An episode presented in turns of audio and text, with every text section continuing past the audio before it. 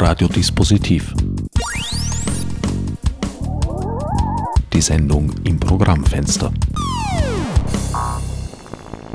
Willkommen bei Radiodispositiv. Herbert Gnauer begrüßt euch zu einer weiteren Ausgabe, einer Art internem Spin-off. Mir gegenüber hat bereits Liz Hirn Platz genommen. Die heutige Sendung oder die Idee zur heutigen Sendung entstand eigentlich während und vor allem nach der letzten. Eine Live-Sendung zur langen Nacht oder nein, wurde beanstandet zur Nacht der Philosophie. Wer es nachhören möchte, findet den Mitschnitt unter http no-na.net dispositiv. Es handelt sich um die Sendung von Montag, 11.05.2015. Für alle, die es damals nicht gehört haben, stellen wir dich vielleicht noch einmal kurz vor. Wer es genauer wissen will, kann ja nachhören. Du bist promovierte Geisteswissenschaftlerin mit stark musikalischem Einschlag. Kann man so sagen, genau. Das stimmt ganz gut, denke ich, ja.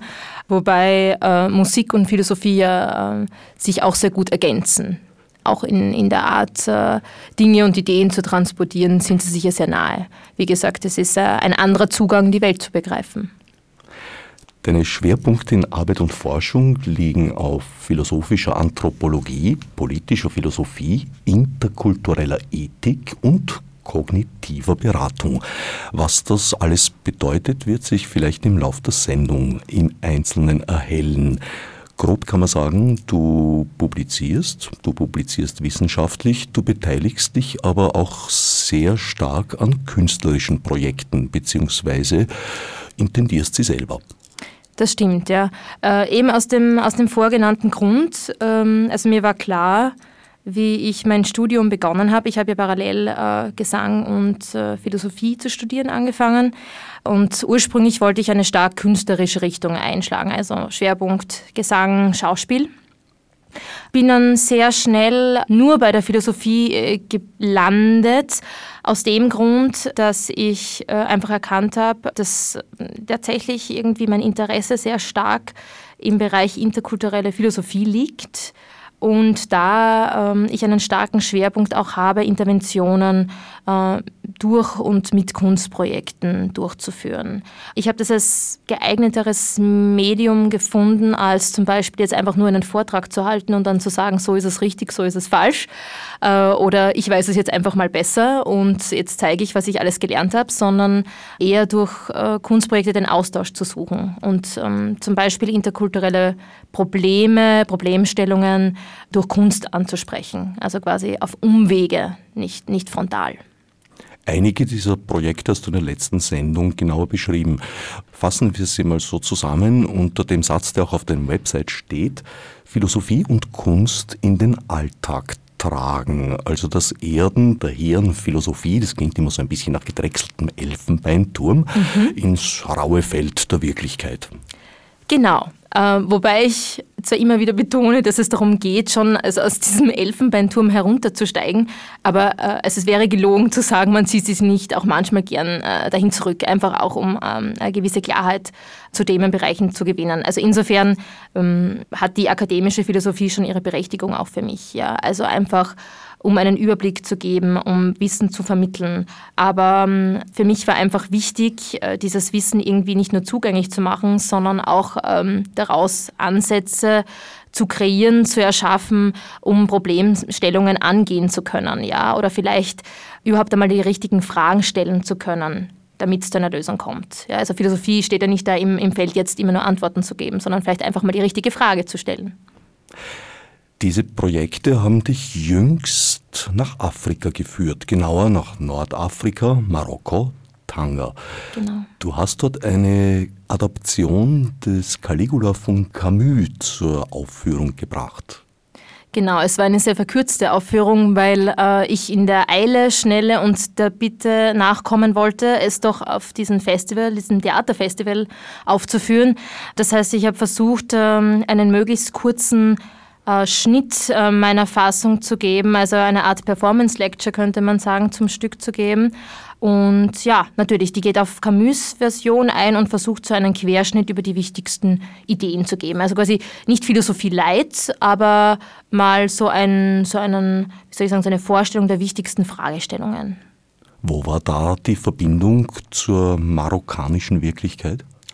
Uh, ja, die hat mich da besonders stark getroffen, weil Camus ist natürlich bekannt, man spricht dort auch als Amtssprache ja äh, Französisch. Das wäre jetzt nicht das Problem.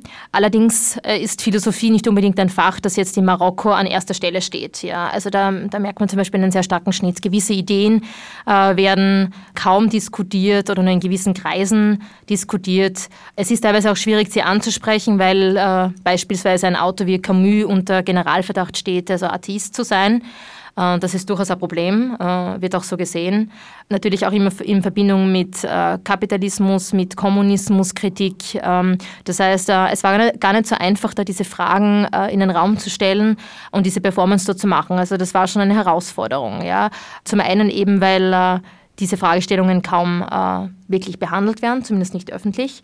Äh, und Punkt zwei, weil es sehr starke Vorteile der westlichen Philosophie, unter Anführungszeichen westlichen Philosophie gegenüber gibt und zum Beispiel auch Autoren wie Camus gegenüber. Also es war schon mal eine Provokation, dort Camus aufzuführen. Ist das vergleichbar, wie wenn du hier eine Performance mit Heidegger-Texten machen würdest? Das ist eine gute Frage. Ich denke, dass äh, das Klima für Philosophie hier ein ganz anderes ist. Ähm, ich weiß nicht, ob, ich glaube nicht, dass es mehr so eine Provokation wäre. Es kommt darauf an, welche Stellen ich vorlese. Ich glaube, ich könnte ähnliche Provokationen mit Nietzsche-Stellen genauso erreichen. Ja? Kommt darauf an, welche ich zitiere. Äh, also ich glaube, allein äh, Nietzsches Willen zur Macht hier zu rezitieren, wäre für manche Menschen schon eine große Provokation. Das kommt immer auf den Kontext an. Ja? Also insofern ist das schwierig zu sagen. Ich glaube, dass es ähm, in Marokko eine größere Provokation gewesen wäre, wäre ich selbst Marokkanerin gewesen und nicht Ausländerin, die vorträgt. Also hätte ich nicht unter Anführungszeichen, ich bin jetzt ganz vorsichtig, den Exotikfaktor gehabt. Ja. Der Exotikfaktor hat praktisch mildernd gewirkt? Genau, ja. Das würde ich, würde ich ganz genauso sehen, ja. Also auf jeden Fall. Äh, also ich würde nicht sagen, es entschuldigt alles, aber ja, ich denke, der gibt einem oft die Möglichkeit, etwas unverschämter sein, als äh, ja, vielleicht äh, es Einheimischen gestattet wäre oder Inländern gestattet wäre, ja. Interessant. Der Exotikfaktor scheint schwer berechenbar zu sein, weil sehr oft führt er eigentlich äh, in sich schon zu einer Provokation. Ist es auch. Und das ist auch so ein, so ein Punkt, der äh, besonders interessant ist in meiner Arbeit, weil äh, sich ja interkulturelle Philosophie sehr stark mit Vorteilen auseinandersetzt. Äh, also sich nicht nur damit beschäftigt, sondern auch mal äh, sich überlegt, hinterfragt, wie kommen Argumentationen zustande zu kulturellen Problemstellungen. Ja. Und da ist auch eine große Rolle natürlich diese, diese äh, Mystizismen, die in der Sprache sind, diese, diese Exotik, äh, die da äh, oft transportiert wird, wie nicht andere Kulturen anders wären und unvergleichbar und wie auch immer. Und das ist natürlich ein schwerwiegender Punkt zu sagen, äh, man kommt jetzt in ein anderes Land und hat quasi jetzt mildernde Umstände, weil man selber exotisch ist. Ne? Also man kann ja sich als Person das schwer ausnehmen, da man ja die Person ist, die dann Botschaften transportiert und auch Fragen stellt. Insofern ist es tatsächlich ein bisschen paradox. Ja. Das stimmt, ja. Ist ein Problem, das ich noch nicht gelöst habe. Ich versuche es immer mit Humor indem ich mich gleich mal oute, dass äh, sie auch sehr exotisch sind in, in vielen Positionen für mich. Ja? Äh, und wenn ich Glück habe, gibt es dann ein, ein verständnisvolles Lächeln oder vielleicht sogar ein Gelächter und damit ist dieser, diese Stimmung mal gebrochen. Das heißt, äh, die Exotik ist nicht weg, aber es werden Fragen möglich, die vielleicht ähm, helfen, das ein bisschen zu entmystifizieren oder Klischees vielleicht, vielleicht auch ein bisschen, wie soll ich sagen, ähm, abzumildern. Ich sage jetzt wieder abmildern, das finde ich ein schönes Wort. Was sind denn so die Klischees, die du als westliche Künstlerin, aber auch Wissenschaftlerin zu bewältigen hattest? Na, da gibt es einige, aber die werden nicht offen ausgesprochen. Also ich, ich kann jetzt nur von Befindlichkeiten sprechen. Ja, das klingt jetzt auch sehr, sehr nicht wissenschaftlich. Ähm, tatsächlich ist man natürlich oft damit konfrontiert, dass äh, sagen wir, die Mehrzahl des, des Publikums, ob es jetzt wissenschaftliches Publikum ist oder auch künstlerisches Publikum ist, sehr oft Männer sind. Ja. Das macht es natürlich schon mal anders. Punkt zwei ist natürlich der Faktor, allein, dass man äh, aus einem europäischen Land kommt, ähm, jetzt in dem Fall aus einem deutschsprachigen Land, aus Österreich, natürlich schon einer, äh, dass man das Klischee verkörpert vom reichen Europäer, der wohin kommt, der eine bessere Ausbildung hat, der bessere Chancen hat, der überall einreisen kann der sich ähm, um Visa etc. nicht besonders kümmern muss, dem quasi die ganze Welt offen steht. Ja. Und natürlich äh, gibt es da auch noch ganz weit verbreitete Klischees, äh, natürlich, dass man da also westliche Ideologie überträgt, äh, dass man äh, aus der, wie soll man sagen, aus der Weltregion kommt, die besonders starken Einfluss auf die globale Entwicklung hat.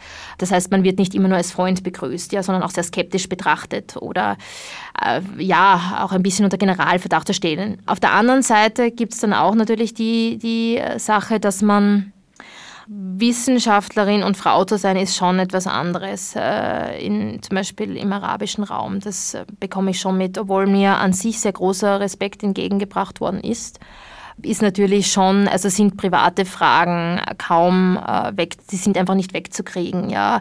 Eine der ersten Fragen waren, ob ich nicht atheistisch bin, ja, und äh, ob nicht Philosophie an sich atheistisch ist, ob ähm, sie nicht ähm, immer im Wechselspiel zwischen Kapitalismus und Kommunismus steht. Oder auch der Vorwurf, dass ähm, Europa oder der Westen im Allgemeinen, was auch immer man darunter verstehen mag, äh, nicht besonders viel Lösungen gebracht hat, sondern eigentlich ein sehr sehr ausbeuterisches System transportiert hat, unter dem viele Länder noch immer leiden. Ja.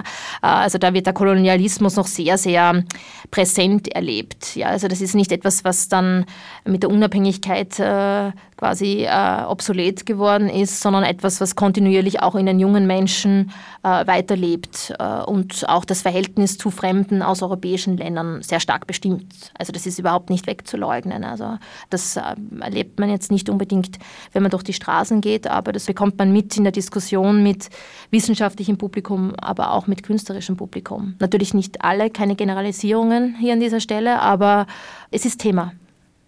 Also die historische Entwicklung heutiger Konflikte ist dort durchaus bekannt und ja. präsent. Ja, würde ich schon sagen. Nicht, in, nicht im ganzen Ausmaß. Äh, ich würde auch sagen, äh, dass ein großes Problem ist, dass eben Geisteswissenschaften tatsächlich nicht so einen großen Stellenwert haben. Also ich habe schon gesagt, dass eben Religion, Theologie einen großen Stellenwert hat. Da gibt es auch sehr, sehr viele Fachkräfte dafür, sehr viele sehr gebildete Menschen dafür, aber jetzt, dass eine geisteswissenschaftliche Diskussion, zum Beispiel interdisziplinär zwischen Geschichte, Philosophie stattfindet auf diesem Level, äh, das habe ich so nicht erlebt. Ja? Damit will ich nicht sagen, dass es sie nicht gibt. Ich habe sie äh, nicht gefunden. Äh, wenn es solche interdisziplinären Kongresse gibt, dann hat es meistens sehr viel mit äh, Wirtschaft zu tun, mit äh, technischen Studienrichtungen, mit der Medizin, äh, Wirtschaftswissenschaften, genau. Aber äh, also eine geschichtliche Aufarbeitung findet sehr, sehr spärlich statt. Ähm, hat möglicherweise auch mit der aktuellen Situation in Nordafrika zu tun, mit den Entwicklungen, äh, mit den sozialen Entwicklungen, aber natürlich auch mit der geschichtlichen Situation in, in Marokko zum Beispiel, wo es ja eine Monarchie gibt, die auch nicht immer unhinterfragt war und die natürlich auch ihre Krisenzeiten immer wieder hat. Ja. Und der König ist ja auch allpräsent, egal ob bei Wissenschaft oder Kunst, sein Bild ist überall. Marokko gilt als das stabilste Land dieses gesamten Kontinents. Ob es das stabilste Land ist, kann ich nicht sagen, aber es ist sicher eines der stabilsten, auf jeden Fall. Ja, würde ich schon so sehen. Ähm, es ist immer sehr gut auf, auf Krisen reagiert worden. Gut vielleicht nicht, aber zumindest ausreichend. Ich habe allerdings auch, leider muss ich sagen, Berichte von Studenten gehört, die während des arabischen Frühlings zum Beispiel auf Facebook Postings gemacht haben, auch sehr monarchiekritische Postings gemacht haben. Und äh, ich habe äh, einen Studenten, der jetzt äh, Masterstudium fertig macht, Übersetzungswissenschaft, äh, der hat mir in meiner Lehrveranstaltung erzählt, dass er ist direkt aus der Klasse verhaftet worden damals. Also sie haben ihn tatsächlich abgeholt. Wie gesagt, er hat sich auch immer dazu bekannt, dass er monarchiekritisch ist, dass er ein anderes System gerne hätte. Also das heißt, alles, alles ist nicht so frei, wie es scheint, aber es ist dennoch stabil, äh, weil äh, der junge Monarch äh, aus den Fehlern des Vaters zumindest oberflächlich gelernt hat. Ja, also er reagiert sehr, sehr schnell auf Krisen mit neuen Reformen, mit neuen Zusprüchen auch an andere Bevölkerungsgruppen. Und er hat den Norden geöffnet, das muss man auch sagen. Ja. Seit wann ist der regierende König Mohammed VI. meines Wissens im Amt? Äh, seit 1999, glaube ich, ja. Also schon eine, schon eine Weile, ja. Und wie gesagt, er ist auch nicht unhinterfragt, aber er hat auch sehr viele Anhänger, muss man sagen. Und du würdest die Situation als vergleichsweise liberal, aber aus unserer Sicht trotzdem ganz schön repressiv zusammenfassen. Ja, das ist, glaube ich, eine ganz gute Zusammenfassung. Also man ist natürlich schwierig, immer äh, Systeme miteinander zu vergleichen. Äh, es war für mich auch sehr interessant zu sehen, dass zum Beispiel die Gattin von Mohammed VI. ja an den Feierlichkeiten äh, nach dem Anschlag auf Charlie Hebdo teilgenommen hat. Also sie war öffentliche Repräsentantin, offizielle Repräsentantin in Paris. Ähm, was auch schon ähm, den Kurs von Mohammed VI. Äh, schon auch zeigt, nämlich sehr wohl in Richtung Europa wo auch die Verbindung zu Frankreich sehr wichtig ist natürlich. Wie gesagt, das ist auch nicht eine Sache, die überall gern gesehen wird. Ja. Also man, man hat schon noch seine koloniale Vergangenheit aufzuarbeiten und wie gesagt, das wurde auch sehr lange nicht gut gesehen. Äh, ein großer Vorteil, den er hat, ist, dass ähm, Mohammed VI. jetzt sehr viele Verbesserungen gemacht hat, was den Norden anbelangt. Der Norden Marokkos, gerade auch mit, mit Tanja als wichtiger Stadt, war ja ursprünglich internationale Freihandelszone und ist dann nach Aufständen von den Riffberbern, also dieses gesamte Gebiet äh, ist quasi dann abgeschlossen worden und abgegrenzt worden von dem Rest von Marokko. Das heißt, Hassan II., also der Vater von Mohammed VI., hat irrsinnige Probleme gehabt mit diesen Bevölkerungsgruppen und ähm, ja, hat sich quasi auch damit gerecht, dass zum Beispiel sehr, sehr lange Jahre nichts in die Infrastruktur investiert worden ist, dass der Norden quasi vergessen wurde was natürlich äh, zu, zu starken Verstimmungen in der Bevölkerung geführt hat, ja, selbstverständlich. Müsste man doch fast annehmen, dass der Norden eine reiche Gegend sei, weil eben geografische Nähe zu einem wichtigen Handelspartner, dem europäischen Kontinent. Ja, war, war er auch unter Anführungszeichen äh, so in den 20er, 30er Jahren noch stark. Aber mit dem Verblassen dann der, der Freihandelszone äh, ist das dann sukzessive auch weniger geworden, muss man sagen. Ja, das, das war dann eigentlich uninteressant. Also gab dann auch mal so einen Hype rund um die Zeit von General Franco, der dann Absichten hatte, von Spanien rüberzugreifen nach Nordafrika. Äh, es gibt auch eine sehr, sehr große Anzahl an spanisch sprechenden äh, Marokkanern. Äh, Spanisch war eine der wichtigsten Sprachen im Norden, noch wichtiger als Französisch zu einer Zeit. Da gibt es natürlich enge Beziehungen, aber auch große Problematiken, weil natürlich viele Marokkaner auch versuchen, nach Spanien zu kommen, natürlich auch auf illegalen Weg. Das heißt, die Zäune in Spanien sind, äh, man muss es sagen, nicht zum Spaß da. Und also ich kenne auch eine Mitarbeiterin, eine spanische Mitarbeiterin bei einer Flüchtlingsorganisation, die auch sagt, also dieses Problem äh, mit Flüchtlingen ist jetzt nicht eines, das jetzt erst sehr präsent ist, sondern äh, das ist schon Jahrzehnte präsent für Spanien. Äh, nur sind das äh, jetzt halt andere Gruppen äh, an Flüchtlingen. Und also höhere Zahlen, glaube ich schon. Und auch. höhere Zahlen natürlich auch. Äh, die Problematik an den Grenzen, wie gesagt, hatten sie schon seit jeher. Also das ist jetzt nichts Neues, was jetzt auf uns zukommt, sondern hat sich sozusagen allmählich zusammengebraut. Und wenn man jetzt zum Beispiel in Tanja auch äh, Urlaub macht, arbeitet, äh, bemerkt man auch äh, eine stark gestiegene Bevölkerungsanzahl dort an Menschen, die äh, nicht dort bleiben werden ist ja eigentlich eine fast spiegelbildliche Entwicklung mit Europa verglichen. In, bei uns habe ich den Eindruck, äh, wandert Kaufkraft, Wirtschaftsmacht, damit auch politische Macht und Wohlstand von Süden nach Norden und dort von Norden nach dem Süden? Ah, das ist schwierig zu sagen. Äh, der Süden hat insofern in Marokko schon einen großen Vorteil, als allein mit Marrakesch, Agadir diesen Städten, das einfach davon zehrt, dass auch Tourismus hinkommt. Also die leben sehr stark von Tourismus. Äh, wie sich das jetzt weiterentwickelt, ist sehr spannend, weil äh, Tanja jetzt sehr, sehr hohe Immobilienpreise auch anfängt zu verlangen. Es wird ein neuer Hafen gebaut. Es wurde schon ein neuer Hafen gebaut also Tanja Med und jetzt wird der, der Hafen Tanjaville, also der ursprüngliche Freihandelshafen, auch nochmal umgebaut. Das heißt, da sollen dann große Kreuzfahrtschiffe anlegen. Äh, also wenn man sich die Bauarbeiten anschaut, gigantisch, ja, was da auch an an Geld hineingesteckt wird, äh, im Moment äh, unglaublich. Also ich, ich denke, da wird es nochmal einen Wandel geben, der sehr spannend ist. Also wenn dann auch plötzlich anfängt, Tanja, das ja doch einen sehr zweifelhaften Ruf auch hat, ja, äh, auch was Kriminalität angeht, ähm, wird sich wahrscheinlich dieses Image auch nochmal ganz, ganz stark wandeln, äh, wenn dann dieser Hafen fertig ist und wenn er dann mit Luxusshops vielleicht auch ausgefüllt ist, wird sich das alles nochmal wandern, weil äh, früher war ja diese Hafengegend, also ich habe sie noch so erlebt, äh, sehr heruntergekommen. Das war oder ist teilweise auch nicht eine Gegend, wo man jetzt äh, einen Abend verbringen möchte, ja, sondern äh, wo man eher vorsichtig sein muss. Das heißt, dieses Image wird sich sehr radikal wandeln in den nächsten Jahren. Kreuzfahrtschiffe in Tanga, das klingt auch wieder nach einer Paradoxie, weil zumindest Teile des marokkanischen Nordens sind ja eigentlich äh, ja, zu einer Art Sammelgebiet für Flüchtlinge geworden, die übers Mittelmeer nach Europa kommen wollen. Ja, das kann man sehr deutlich sehen. Also äh, das zu leugnen wäre eine Herausforderung. Also nicht mal, wenn man es will, kann man es leugnen. Also ich meine, das, das spielt sich wirklich tatsächlich auf der Straße ab. Äh, natürlich nicht äh, an den schönsten Orten für die Touristen. Ja, aber man braucht nur eine Seitenstraße reinzugehen und man bekommt einfach live mit, was Sache ist. Ja, und Marokkaner in Marokko gibt es auch folgende Regelung. Ich weiß nicht, wie lange sie noch in Kraft sein wird dass äh, quasi Menschen, die aus äh, anderen Ländern kommen, dort auch einen Status äh, bekommen, einen Aufenthaltsstatus bekommen können. De facto ist, ich habe mit einigen dort geredet, die zum Beispiel aus Nigeria gekommen sind, die mir dann erzählt haben, Adama war zum Beispiel so einer, der hat gesagt, äh, ja, er könnte jetzt da bleiben, aber was sollte er da tun? Es gibt keine Jobs. Die Marokkaner haben schon keine. Er kriegt hier auch keinen. Schön, er könnte jetzt da bleiben, aber das, was soll er da machen? Ja? Die zweite Frage war danach, ob man nicht in, in Frankreich wohnt ja? Äh, und ob man da nicht Kontakte hat. Und das Wichtigste, was man quasi durch einen Freundschaftskontakt bekommen kann, ist eine Telefonnummer und vielleicht eine Adresse. Ja, die natürlich nicht dazu dient, dass man sich dann zusammenredet, sondern äh, möglicherweise irgendwie einen Anhaltspunkt zu haben, wenn man in dieses Land kommen sollte. Ja. Da ist Österreich natürlich weniger interessant für viele. Aber Frankreich ist zum Beispiel das Land, wo sehr, sehr viele hin möchten.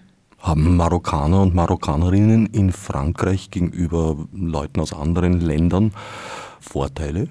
werden die dort bevorzugt, weil es mal Kolonie war oder gibt es irgendwelche Verträge? Das ist ganz schwierig für mich zu beurteilen. Da bin ich jetzt nicht die Fachfrau dafür. Ähm, das kommt darauf an, aus welcher, tatsächlich aus welcher sozialen Schicht man kommt. Ja. Äh, es gibt äh, durchaus Beispiele. Äh, es, ist, es gehört eigentlich zum guten Ton, in Frankreich zu studieren. Also das ist, das ist schon was Tolles. Ja. Amerika ist vielleicht so ein zweiter Schritt. Aber Frankreich ist etwas Tolles. Äh, Deutschland, Spanien sind auch Optionen natürlich, aber Frankreich ist natürlich, bietet sich natürlich an. Äh, die Marokkaner lernen Französisch in der Schule. Das ist eine Sprache, die man schon kann. Äh, und wenn man noch dazu einen gebildeten Background hat, das heißt, die Eltern höhere Positionen haben, ist der Weg eigentlich schon gemacht. Das betrifft auch sehr viele junge Frauen, muss ich sagen, und junge Männer, die ins Ausland gehen. Die können das auch, weil eben ein anderes finanzielles Budget da ist, ja, weil die Eltern Kontakte haben, weil sie selber studiert haben, weil es Verwandte gibt. Kommt man jetzt äh, aus einer Familie äh, vom Land, schaut die Sache schon mal ganz anders aus. Ja, dann äh, ist es ein ziemlich langwieriger Prozess. Und ja, da wird schon eiskalt kalkuliert auch, wie, wie, wie das zu schaffen ist, was ich natürlich auch absolut verstehen kann. Also ich habe sehr viele getroffen, die in Deutschland studiert haben auch, die teilweise jetzt Deutsch in Marokko unterrichten an Instituten und ähm, die halt einfach ein, zwei, drei Jahre in Deutschland verbracht haben und IT studiert haben oder vielleicht äh, ihren Bachelor in Wirtschaftswissenschaften gemacht haben. Also die üben vielleicht jetzt nicht diesen Beruf dort aus, aber äh, die nehmen sich natürlich die Deutschkenntnisse auch mit und, und geben anderen die Möglichkeit. Also das, das hat schon einen Wert. Es gibt also ein Wohlstandsgefälle von einem reicheren Süden zu einem ärmeren Norden. Wie weit sind diese Gesellschaften religiös geprägt? Nächste schwierige Frage. Ich muss noch zu der ersten kurz zurückschwenken. Dieses Wohlstandsgefälle ist nicht ganz so einfach äh, auseinanderzunehmen.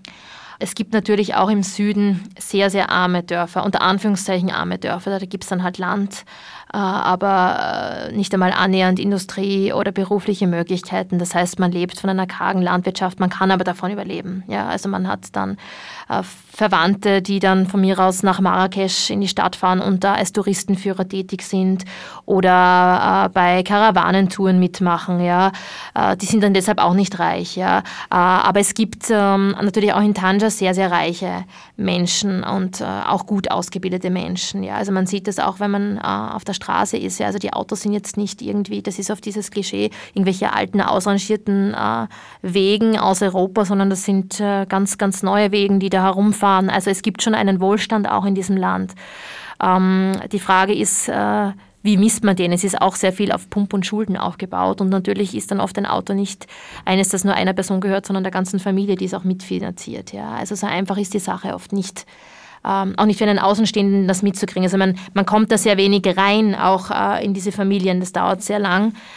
Das bringt mich gleich zum nächsten Thema Religion. Äh, Religion äh, spielt eine große Rolle im Leben der Muezzin ist äh, genauso alltäglich wie vielleicht vor 10, 15, 20 Jahren noch die Kirchenglocken waren. Für uns hier, ähm, man wird auch permanent daran erinnert, ähm, aber man soll sich nicht täuschen lassen. Äh, also das ist ein interessanter Punkt. Ja? Also äh, es gibt auch Marokkanerinnen, die sich sehr, sehr ähm, wie soll ich sagen, sehr, sehr europäisch geben, diese europäisch anmuten. Ähm, da kann man sich genauso täuschen wie bei Marokkanerinnen, die eben Kopftuch tragen oder die ähm, sich ganz traditionell kleiden. Ja? Also da gibt es sehr, sehr große Klüfte auch ähm, zwischen den Familien. Äh, was tatsächlich wichtig ist, also diese konventionellen Werte wie Ehe, äh, die sind ganz stark verankert im gesellschaftlichen Bild. Also eine Frau, die zum Beispiel nicht heiratet. Es gibt Frauen, die nicht heiraten, sind auch oft sehr gebildete Frauen, also ich kenne da selber einige, aber die geben sich dann auch bewusst, oft sehr konservativ, äh, um eben nicht noch mehr anzuecken. Also diese gesellschaftlichen Strukturen sind noch ganz stark und Mohammed VI. wollte ja ursprünglich, dass ähm, seine Frau äh, auch stärker in den Medien vertreten ist. Äh, das war fast unmöglich durchzubringen, weil äh, das sein Vater quasi nicht, dass er es verboten hätte, aber er ein sehr, sehr stark konservatives Frauenbild hatte, wo eine Frau gerade als Repräsentationsfigur in der Öffentlichkeit äh, eine sehr mindere Rolle spielt oder gar nicht spielen darf.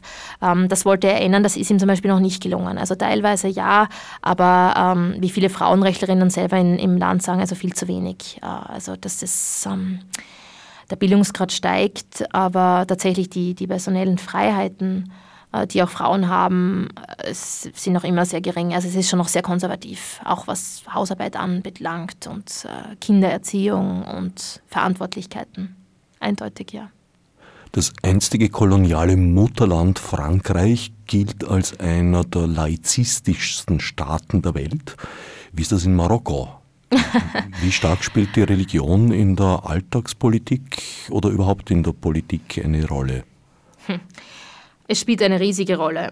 Äh, es ist gar nicht wegzuleugnen. Ähm, also man sagt ja immer auch, dass Sprache natürlich auch zeigt, was, was wichtig ist in einer Gesellschaft. Also man, wenn man sich die arabische Sprache schon mal anschaut, ja, äh, mit Inshallah, mit, mit, mit Alhamdulillah, also es ist eine ständige Wiederholung auch, ähm, Gott ist in der Sprache allgegenwärtig und so ist es auch die Religion. Also ob das jetzt ähm, Gastfreundschaft ist, ob das jetzt das Reisen ist, ob das jetzt Wünsche sind, ob das Begrüßungen sind. Ähm, aber das haben wir in jeder Sprache, das, das wäre jetzt noch nicht der ja, Punkt. Ja. Das haben auch wir mit Grüß Gott zum Beispiel, Gott sei Dank also oder was auch ich immer. Ich nimmer, aber viele andere. Genau. Ich bin nur noch restkatholisch in Spurenelementen. Ich, ich, ich, muss ehrlich sagen, ich glaube, das sind wir alle. Ja, es ist einfach sehr, sehr schwierig, weil das in der Gesellschaft einfach so stark einwirkt. Äh, in Marokko ist es jetzt doch nochmal anders, weil dadurch, dass eben die Kolonialmacht äh, äh, natürlich da ist, aber jetzt de facto weg ist, ist natürlich auch diese, diese Rückbesinnung auf die, was sind denn die eigenen Wurzeln, ja, was ist denn die eigene Kultur, ist schon nochmal stark aufgeflammt auch, ja, also auch dieses Traditionelle. Also es gibt schon einen, einen starken Konsens, wie denn Marokkaner sind und was den Marokkaner gut finden. Also es gibt schon sehr, sehr viele Generalisierungen auch, ja, äh, wie eine Frau zu sein hat, ähm, wie ein Mann zu sein hat, äh, wie man beten soll. Es gibt natürlich auch diese Abschwächungen, dass man sagt, ja, also Religion ist für mich sehr wichtig, aber ich bete jetzt nicht fünfmal am Tag. Ja, oder ich bete, wann es mir passt. Ja. Aber dennoch, ja, also selbst im wissenschaftlichen Kontext ist diese Frage nach Gott eine sehr, sehr schwierige. Mir ist das sehr stark aufgefallen. Also diese Frage nach dem äh, europäischen Atheismus, ja, inwieweit für euch spielt ja Gott keine Rolle mehr auf diese Art, ja, ist, ist schon eine der wesentlichen gewesen, die von Anfang an irgendwie zu klären war. Also da, da, da wollten sie auch mein Outing sozusagen haben. Das, das war irgendwie wichtig. Du musstest dich bekennen. Na, es war, es war schon, es, es war schon forciert zu sagen, okay, Christ, nicht Christ, ja.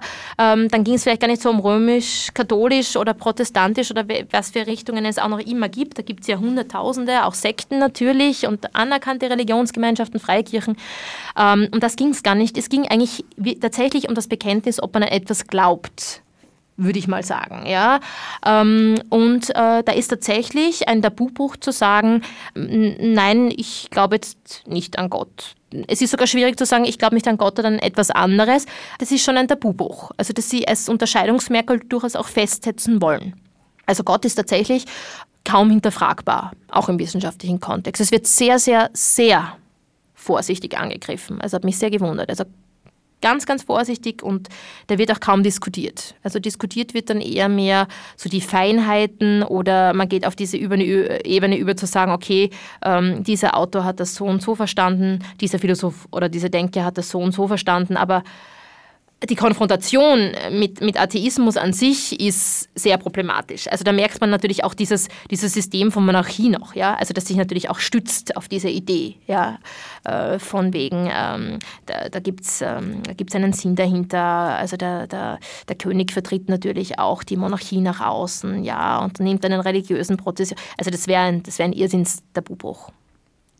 Das ist in europäischen Ländern aber zum Teil auch der Fall. Absolut, ja klar. Ich kann mich erinnern, in, in, ja. in Britannien hat es ziemliches Aufsehen mhm. erregt, diese Aktion, die Busse, glaube ich, vor allem wurden da plakatiert mit There is probably no God, enjoy your life, also sinngemäß.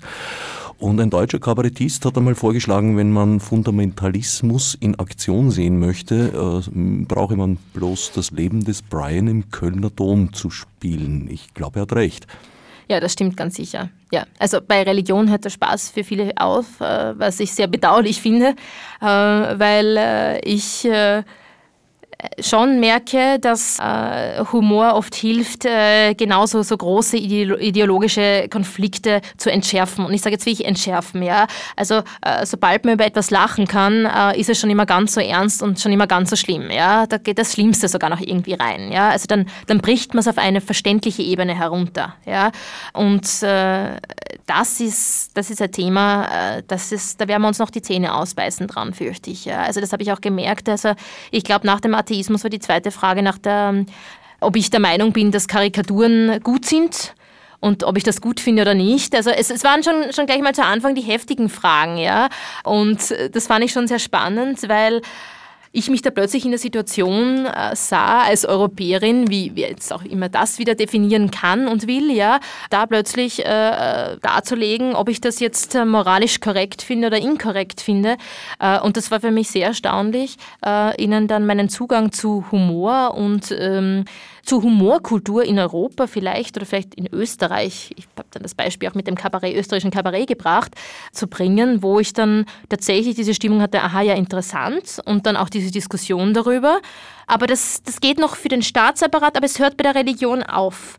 Und dieser Bruch war ganz, ganz schwer zu kitten. Also ich hatte wirklich das Gefühl, ich war in diesem Zwischenbereich wo Jasper sagte, das Nichtverstehen ist die Regel, ja, und äh, da tastet man sich dann ran und denkt, okay, äh, bei jedem Wort, das man sagt, könnte jetzt der andere losbrechen und in Beschimpfungen ausfahren oder er fängt zu lachen an oder wir treten in einen Dialog. Also dieser Zwischenbereich war bei all den Themen ganz stark spürbar. Also das sind schon Klüfte, das muss man schon sagen. Gut, in die kann man bei uns auch stolpern. In Griechenland wurde Gerhard Haderer für seine Jesus-Karikaturen in Abwesenheit verurteilt und glaube ich fährt dort nicht mehr auf Sommerurlaub hin. Und auch in Österreich wurde in den 90er Jahren die Gruppe Habsburg Recycling wegen Religionsstörung rechtskräftig verurteilt durch drei Instanzen. Eigentlich in erster Linie für Programme, die ausschließlich aus Originalzitaten bestehen entstanden, nämlich jetzt nicht von Kirchengegnern, sondern von kirchlichen, äh, großteils Entscheidungsträgern, mhm. Würdenträgern und sonstigen quasi offiziellen Leutchen. Damit haben wir uns jetzt langsam ins letzte Sendungsdrittel und zum eigentlichen Thema heranmeandert. Dieser Tage steht ein Jubiläum an. Am 29. Juni 2014 hat IS, der Islamische Staat, vormals ISS, das Kalifat ausgerufen. Wie wird das in einer doch teils laizistisch beeinflussten, aber durchaus gemischt religiösen Gesellschaft wie Marokko wahrgenommen? Es äh, war interessant für mich zu sehen, ähm, dieses Nicht-Connected-Sein mit dieser Thematik teilweise. Es hat mich wirklich sehr gewundert. Ich dachte, es wäre ein präsenteres Thema, auch die Bedenken. Äh, aber ich, ich hatte das Gefühl, dass es auch eine gewisse, ein gewisses Unverständnis äh, gab, äh, zu erkennen, warum denn jetzt jeder Muslim sich verantwortlich fühlen sollte für das Kalifat des IS oder das ausgerufene Kalifat des IS oder überhaupt für diese ganzen Aktionen, Terroraktionen. Äh, und ähm, das hat mich sehr zum Nachdenken gebracht, äh, weil äh, es ist ja nicht so, dass jetzt ähm, diese Konflikte und diese Gräueldaten jetzt vor allem den Westen treffen, sondern in ganz besonderem Ausmaß die Muslime in den jeweiligen Ländern treffen. Äh, was ich schon sehr spannend finde, äh, weil es sehr, sehr wenig berücksichtigt wird, ebenso wie die, diese, diese Nicht-Ausgeglichenheit in der Berichterstattung. Also ich erinnere mich daran, wie ich gehört habe, ich, ich war zu dem Zeitpunkt nicht in Österreich, wie ich gehört habe, dass äh, eben dieses Attentat auf Charlie Hebdo war und dann war aber ungefähr gleichzeitig dieser Anschlag der Boko Haram, wo Hunderte von Menschen gestorben sind äh, und die Berichterstattung war so unausgeglichen, äh, also dass es wirklich zum Gruseln war äh, für mich. Ja, also es ist äh, auch an der Tatsache äh, vorbeigegangen, dass da tatsächlich äh, hunderte Muslime auch ihr Leben verloren haben. Das ist aber scheinbar in der medialen Wahrnehmung nicht so einfach vorhanden. Also die folgen da ein bisschen auch, äh, scheint mir zumindest oft Huntington mit seinen Thesen, ja, der dann eben äh, mit dem berühmtes Buch 2004 erschienen, Kampf der Kulturen. Clash of Civilizations. Genau, über die Übersetzung äh, gibt es auch Diskussionen, ja. Also so einfach ist ja Kultur und Zivilisation nicht gleichzusetzen. Übrigens ein speziell, spezielles Problem der deutschen Sprache. Und äh, naja, und der zum Beispiel auch äh, sehr stark nur auf die Religion als äh, Identitätskriterium äh, reflektiert und damit ja äußerst kurz greift und vor allem eben die innermuslimische Komponente vergisst. Also man braucht natürlich einen äußeren Feind, aber äh, dass äh, die Opferzahl im Moment vor allem Muslime selbst betrifft, entgeht seiner Argumentation doch sehr stark. Ähm, aber wie gesagt, in Marokko ist die Wahrnehmung sehr kritisch, aber äh, wie ich dort war, sind zwei Terrorzellen ausgehoben worden, äh, eine darunter in Fes, also in einer der großen Städte. Ja, äh, es gibt auch Beunruhigung unter den Muslimen dort. Äh, ich hatte auch nicht das Gefühl, dass es da eine, äh, eine hohe Kampfbereitschaft gibt aber auch eine gewisse Ohnmacht. Also ich, ich glaube auch, es ist irgendwie falsch, diese Erwartung zu setzen, Muslime müssten jetzt was tun. Also ich, ich frage mich, was das dann sein soll, was der Einzelne jetzt genau, ob man da nicht so viel von ihm erwartet. Ja, also das Problem ist da, aber ich habe das Gefühl, dass sie eher ermüdet sind, zum Beispiel die ständige Frage nach Kopftuch und Dschihad zu beantworten. Äh, also da gibt es schon Ermüdungserscheinungen in der Diskussion auch. Welche der islamischen Glaubensrichtungen ist in Marokko vorherrschend? Sie sind sunnitisch. Ja. Also das ist auf jeden Fall vorherrschend. Aber das ist, das ist zum Beispiel auch eine ganz, ganz schwierige Frage, äh, weil äh, in Marokko ähm, ist ja die Wahrnehmung auch gewesen, dass ähm, diese Islamisierung, also diese muslimische Mission, die da ausgegangen äh, ist, quasi von durch ganz Nordafrika her äh, sehr friedlich verlaufen ist. Ja. Also das ist die Wahrnehmung vor allem äh, von der Bevölkerungsschicht, die sich als arabisch sieht, rein arabisch sieht. Dann gibt es die Bevölkerungsschicht, die sich als berberisch sieht, zum Beispiel mit starkem Einfluss von den Berbern sieht. Dann gibt es noch äh, natürlich Tuareg-Gruppen. Ähm, die sehen das dann schon ein bisschen anders. Ja? Und auch die Frage nach der Diskriminierung von gewissen äh, Bevölkerungsgruppen wird sehr unterschiedlich beantwortet. Ja? Von, die gibt es überhaupt nicht. Also äh, wir sind alle Marokkaner bis nein, wir leben eh ganz gut zusammen, wir Araber und die Berber und die Tuareg. Also sie haben alle einen marokkanischen Pass, aber also die Klassifikation, zu wem sie sich jetzt zugehörig finden, also quasi als, äh, als arabisch, also von, von, von, von einer direkten Hochkultur abstammend oder äh, eben von, von den Berbern abstammend, ist zum Beispiel schon ein riesiges Kriterium, auch bei der Stoppvergabe teilweise. Ja, also dann, dann spielen schon auch Sympathien eine Rolle. Das ist schon nicht dasselbe. Äh, und ebenso auch ähm, die Vorstellung von äh, kommt der Islam jetzt friedlich zu den Menschen und ist halt einfach so gut angenommen worden? Oder war das vielleicht äh, schon auch äh, als, als kriegerische Mission zu verstehen? Auch diese Interpretation gibt es unter jungen Leuten. Ja, also ich habe beide angetroffen. Es war dann sehr interessant, sie auch hinzuweisen, dass ja auch das Christentum nicht besonders friedlich in, in seiner Missionierung vorgegangen ist und sogar sehr, sehr brutal vorgegangen ist. Ähm, das war schon eine interessante Analogie für die meisten, ja, das einmal von dieser Richtung aus zu betrachten. Äh, wobei natürlich das Christentum noch immer relativ gut akzeptiert wird, äh, weil es ja gemeinsame Wurzeln gibt. Insofern gibt es dann doch sehr viele Gleichheiten. Aber wie gesagt, das Gemeinsame ist auch das oft, was einen trennt, ne? weil das Judentum wäre die gemeinsame Wurzel von beiden gewesen. Ja oder ist die gemeinsame Wurzel von beiden? Und das ist natürlich auch ähm, eine ganz, ganz schwierige Frage. Also da gibt es natürlich auch eine eindeutige Positionierung zu der Israel-Frage in, in Marokko, ja, äh, die natürlich auf Seite der Palästinenser fällt. Ja. Also auch, auch die Rolle der USA ist eindeutig klar und sehr, sehr kritisch gesehen und, und als sehr manipulativ gesehen und als sehr dominierend, auch Europa dominierend gesehen. Also das wird nicht, das wird nicht vergessen. Also das, das wäre das wäre ein Fehlurteil. Also Gewalt und vor allem Waffengewalt, Überlegenheit durch Technologie, das sind alles tatsächlich Faktoren, die sehr, sehr präsent sind, schon ob es jetzt an der Universität ist, ob es bei kulturellen Veranstaltungen ist, ob es äh, in der Politik ist. Also das wird nicht vergessen. Das ist das, als Erkenntnis schlummert das schon an den Oberflächen. Das ist sehr leicht zugänglich, wenn man mit den Menschen redet. Die amerikakritische Haltung kann ich insofern verstehen, als da ja einer jahrhundertelangen Entwicklung, könnte man sagen, in unserem Jahrhundert sozusagen ein, ein Haufen kleiner Krönchen aufgesetzt wurde, in Form, äh, dass die Amerikaner ja eigentlich alle Konfliktparteien dort ins Spiel gebracht haben in diesem ganzen Islamismus-Konglomerat ja, sind etliche davon, würde ich mal sagen, außer Kontrolle geratene Spielfiguren, die dort von den Amerikanern aufs Feld geschickt wurden. Ich glaube, dass der Überblick äh, immer mehr verloren geht, eben Vorurteile festsetzen, was ich gut verstehen kann.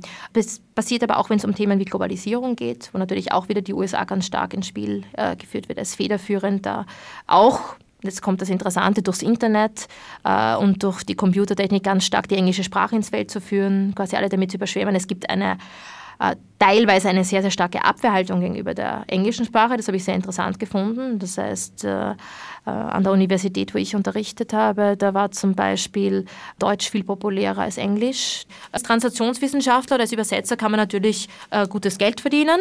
Man erhofft sich ja auch, dass jetzt da mehr Tourismus sein wird, mehr Wirtschaftswachstum, bessere Verbindungen natürlich auch, da die anderen Länder relativ instabil geworden sind, zum Beispiel Tunesien.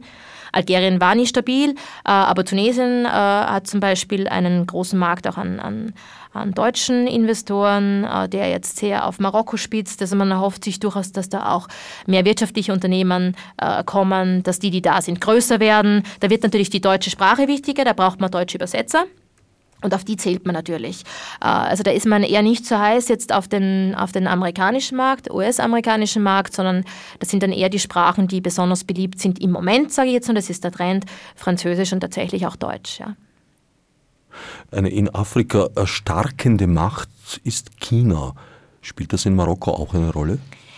Äh, Im Norden wäre mir das nicht aufgefallen, im Süden muss ich sagen auch nicht. Ähm, das scheint mir im Moment nicht die Macht zu sein, auch nach der sie sich ausrichten. Ich hätte auch keine Trends gesehen, da Institute an Universitäten einzurichten, was normalerweise relativ schnell diesen Trend folgen würde.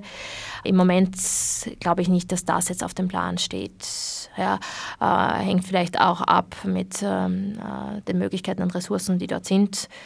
Äh, ich glaube, das ist im Moment nicht der Markt. Wie sich das in Zukunft entwickeln wird, weiß ich nicht, traue ich mich jetzt wirklich nicht mehr einschätzen. Ich denke aber, dass ähm, allein jetzt diese Öffnung auch und dass auch das eben eines der stabilsten Länder ist in Afrika, äh, sehr dazu beitragen wird, dass sich Europa da auch nochmal sehr zeigen wird oder dass da Europa auch noch sehr auf äh, Marokko eingehen wird und da sehr viele Kooperationen haben wird. Also damit rechne ich eigentlich sehr stark. Und ich glaube auch, dass Zentraleuropa, gerade auch Deutschland, da äh, ganz gute Ausgangsposition hat, muss ich sagen. Ja. Also in der allgemeinen Wahrnehmung, äh, in der allgemeinen Wahrnehmung denke ich, ist Deutschland ähm, Österreich ist dieser kleine Bruder natürlich äh, auf jeden Fall positiver als zum Beispiel Frankreich. Natürlich, weil wir dieses äh, koloniale Vermächtnis, diese koloniale Karte nicht haben. Ja, also wir sind davon befreit. Sozusagen. Österreich ist dort wahrgenommen. Die denken nicht, dass bei uns die Kängurus turnen. Nein, das, das glauben sie nicht. Nein, nein. Also das hat sich, das hat sich jetzt schon durchgesetzt. Also es, Sie, Sie verstehen schon, wo Österreich liegt und so. Äh, wer nicht ganz sicher ist, wo Österreich ist, äh, braucht man nur sagen, äh, man liegt neben Deutschland und dann, ah, und Sie sprechen auch Deutsch und so. Und also man kommt da sehr schnell ins Gespräch. Also Deutschland und Österreich, ja. Ich meine, es war auch hier nicht so, dass Deutschland und Österreich nie eine Rolle gespielt haben, ja. Also der deutsche Kaiser war selber auch in Tanja und da gab es auch Handelsbeziehungen. Es gibt auch eine, eine deutsche Botschaft in Rabat, die, äh, die sehr, sehr viele Aktionen macht, sehr, sehr sehr viel fördert dort. Äh, da ist eher Österreich natürlich klein.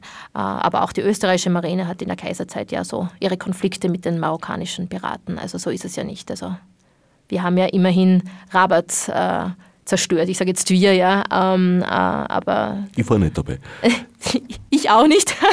ich glaube, das haben sie auch mittlerweile vergessen. Äh, aber tatsächlich, also äh, wir waren schon, wir waren schon auch Player, aber wir haben, wie gesagt, nicht diese koloniale historische Karte, die wir da erst wieder irgendwie weiß waschen müssen. Also es wurde uns verziehen, so wie den Schweden und, und sagen wir mal den, den Nordländern die Wikinger-Angriffe und Überfälle. Ja, ich, ich, denke, das könnte man so sagen. In der Geschichte ja. versunken. Und unter einen gewissen Abstraktionslevel gefallen, wo es heute nicht mehr tangiert. Wenn ich recht verstanden habe, ist das eine sehr stark sunnitisch geprägte Gesellschaft oder sind stark sunnitisch geprägte Gesellschaften. Es gibt verschiedene Ethnien dort. Es sind nicht wirklich Konflikte, es sind vielleicht so Bevorzugungen und Sympathielevels. Mhm. Mhm. Es gibt relativ wenig Sympathie für radikale Ausformungen der sunnitischen Bewegung, also zum Beispiel eben Al-Qaida und IS, die auch sunnitisch grundiert sind. Nein, und ich denke auch, dass ähm, man sehr viel Hoffnung setzt oder dass vielleicht auch das nicht so attraktiv ist, wenn man sehr viel Hoffnung setzt in die zukünftige wirtschaftliche Entwicklung des Landes. Äh, und ich denke, dass man äh, sehr stark erkannt hat, äh, dass das möglich ist, wenn das Land eben stabil ist und äh, vor allem auf dem Kurs bleibt, äh, auf den es schon war, auf dem Reformkurs bleibt, auf den es war. Also äh, insofern denke ich, ähm, dass die meisten das ablehnen würden. Äh, jetzt kann ich natürlich nicht in die Köpfe schauen. Ähm, ich bin auch nicht der Meinung, dass man jetzt Kopftücher zählen sollte, um zu schauen, ist jetzt jemand wirklich religiös oder nicht. Das, das äh, ist, ist, alles äh, ähm, ein Spezialfall, übrigens auch in Marokko. Also die, die sind ja auch sehr, sehr stark geprägt von ähm, ihrer eigenen, sie haben auch eigene kulturelle Traditionen, die sie sehr prägen äh, und ähm, auch ganz eigene Begriffe. Sie haben auch eine ähm, eigene, ich sage jetzt nicht eine eigene Sprache, aber eine eigene Umgangssprache tatsächlich. Wenn man in Marokko mal Arabisch lernt, wird man kaum woanders verstanden. Das ist ein großes Problem, weil der Akzent dann doch so stark ist. Also man weiß sofort, äh, aus welchem Bereich jemand kommt. Also der Maghreb-Bereich ist einfach, äh, ja, das hört man sofort. Das heißt, es ist nicht unbedingt das Land, wo man Arabisch lernen sollte, wenn man woanders auch noch Arabisch, äh, als, also in Arabisch verstanden werden will. Aber, aber, gilt das nicht für alle Regionen, dass sie sozusagen ihr eigenes Arabisch entwickelt haben, allein schon dadurch, dass die Schrift ja keine Vokale kennt? Äh, Äh, na, also, es gibt tatsächlich auch wirklich ganz andere Wörter, ja. Also da geht es nicht nur um, um, um einen leichten Dialekt, also da geht es tatsächlich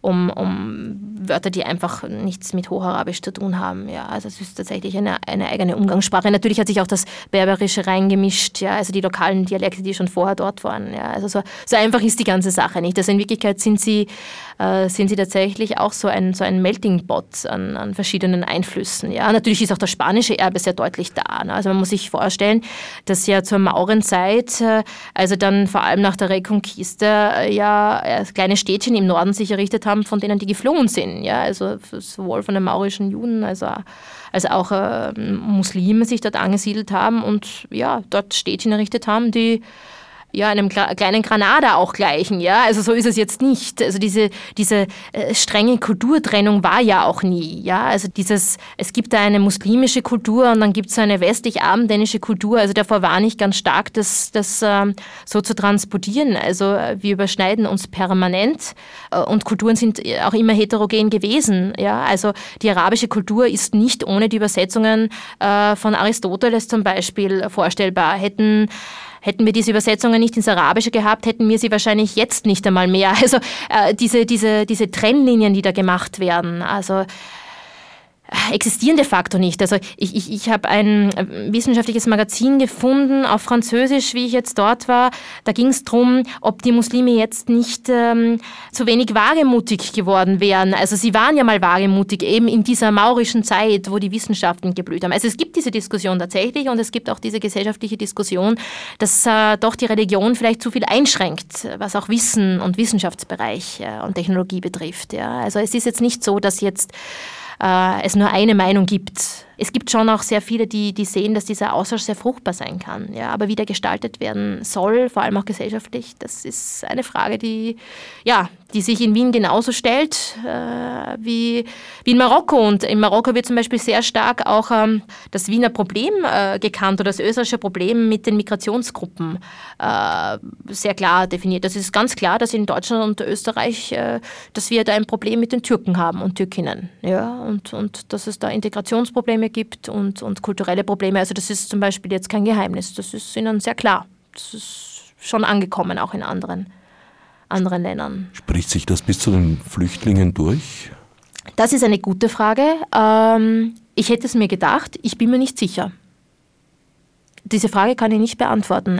Ich hätte es mir gedacht, aber ich habe es zumindest nie gehört, dass dieses Thema geäußert worden wäre. Also ich habe dieses Thema mal angesprochen, an der Universität und da war ich dann überrascht, dass äh, tatsächlich sehr viel Wissen darüber ist, aber man sieht sich da auch nicht in derselben Gruppe, auch nicht in derselben Migrationsgruppe, muss ich sagen. Also man sieht sich dann schon als Marokkaner oder Marokkanerin, die dort äh, studieren möchte, die dort äh, arbeiten möchte und nicht unbedingt äh, als äh, ja, Türke, Türke. Also das ist nicht dasselbe. Also das ist ganz klar, ja. Muslim schon, ja, die Religion vielleicht bis zu einem gewissen Ausmaß, aber also da, ist, da wird viel differenzierter betrachtet. Wie ist die Wahrnehmung der Flüchtlinge und Flüchtlingsgruppen, wenn es da eine Unterscheidung gibt? Werden die eher als bedrohlich wahrgenommen oder gibt es da eine Art Solidarität? Oder? Eigentlich hatte ich das Gefühl, dass dieses Thema sehr klein gehalten wird. Äh, also äh, es wird auch nicht wirklich diskutiert.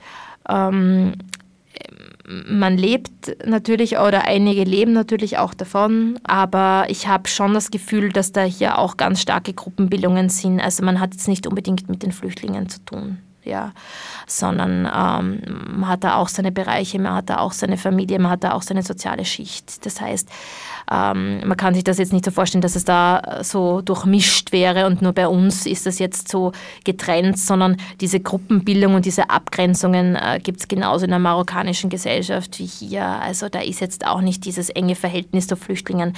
Solidarität, das ist ganz schwierig. Also ähm, die allgemeine Wahrnehmung reicht von ja, von einer religiösen Einstellung, von Almosen geben, von ein bisschen unterstützen bis ignorieren, ähm, weil man weiß, sie werden nicht da bleiben oder das ist nicht der Grund, sie wollen nicht da bleiben und deshalb akzeptiert man, dass es eine Zwischenstation ist.